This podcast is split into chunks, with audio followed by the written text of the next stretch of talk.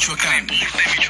Muy buenos días, Michoacán. Hoy es sábado 10 de abril del 2021 y esta es la información más importante que les comparte la plataforma multimedia binacional www.eldiarvisión.com.mx. Iniciamos. El Tribunal Electoral Federal regresó la candidatura al profesor Raúl Morón Orozco como candidato de Morena al gobierno de Michoacán. Por unanimidad, los magistrados consideraron importante el registro de Morón Orozco, toda vez que, de acuerdo al proyecto de sentencia, se define que sí cuenta con los elementos para que pueda representar esta candidatura en la entidad, de tal manera que se define el rumbo en torno a esta elección que durante la semana que está por concluir generó bastante expectativa entre la clase política. Morón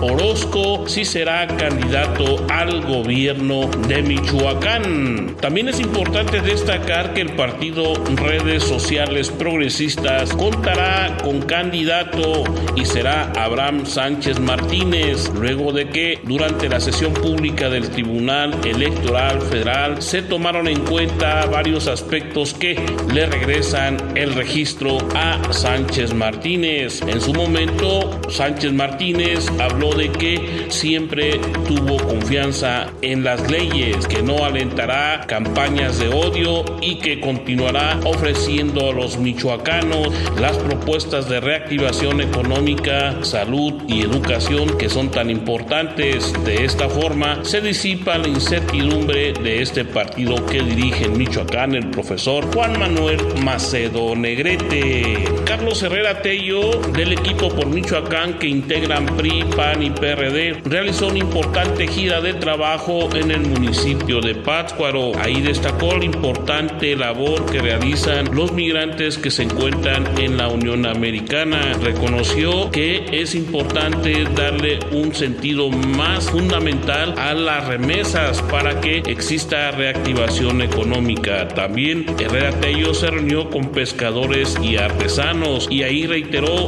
su disposición para que Pátzcuaro se ubique en el plano de la promoción internacional. Cuenta con todo este pueblo mágico, así dijo Carlos Herrera Hipólito Mora Chávez del partido Encuentro Solidario realizó gira por el Bajío de Michoacán. Visitó Villamorelos y Puruándiro y reiteró su mensaje de que deben existir condiciones para dar bienestar a los sectores más necesitados. Insistió que el tema de seguridad debe ser tomado en cuenta ya que si no hay seguridad no se puede avanzar en el desarrollo tan anhelado. Deben de ser soluciones de fondo, de estructura, porque no con mejoraditos quieran atender una enfermedad, de tal suerte que es importante que se sumen esfuerzos en este sentido con un equipo de profesionales honestos, que no sean corruptos.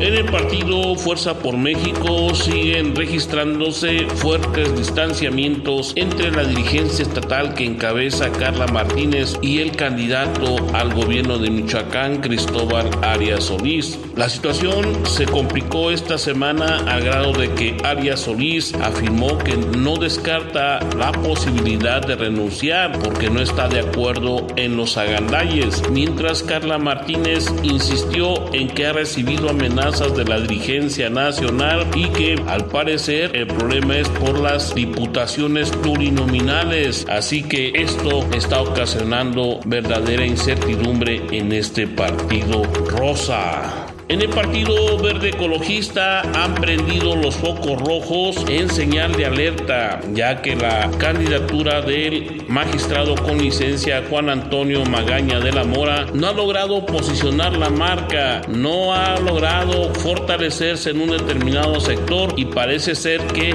sigue siendo incierta la propuesta. Durante su gira por Apatzingán fueron actos deslucidos y la situación en Los Reyes fue mayormente complicada llegada, toda vez que cuerpos policíacos acudieron a tratar de responder a una seguridad que se estaba dando en un basurero al que acudió de manera protagonista Magaña de la Mora. Las cosas no marchan bien en este partido que dirige Ernesto Núñez Aguilar por varios años. Parece ser que hay necesidad de fortalecer la estrategia. Mercedes Calderón García del Partido de Movimiento Ciudadano durante esta primer semana de proselitismo visitó las localidades de Pátzcuaro, Tarímbaro, Huicheo, Santana Maya y prácticamente con ello se genera un resumen de las actividades que realiza la ex alcaldesa de extracción panista Mercedes Calderón, de quien afirman es prima del expresidente y originario de Morelia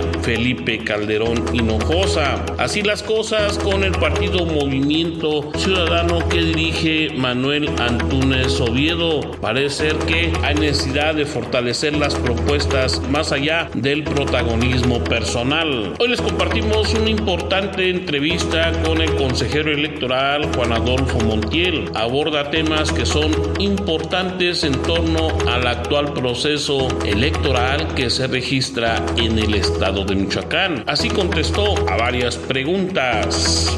Eh, ¿Qué tal? Buenos días, consejero Juan Adolfo Montiel. Pues si nos pudiera platicar sobre esta convocatoria de participación ciudadana para el primer debate de la gubernatura del estado de Michoacán en este pues, proceso electoral ordinario 2020-2021.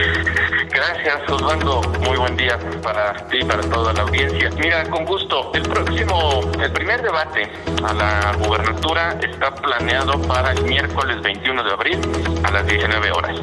Pero es importante que tengamos la participación de la ciudadanía. ¿Y a qué nos referimos con la participación? Nosotros queremos recibir las preguntas, recibir aquellos cuestionamientos que consideren las y los electores importantes para plantearle a la candidata y los candidatos.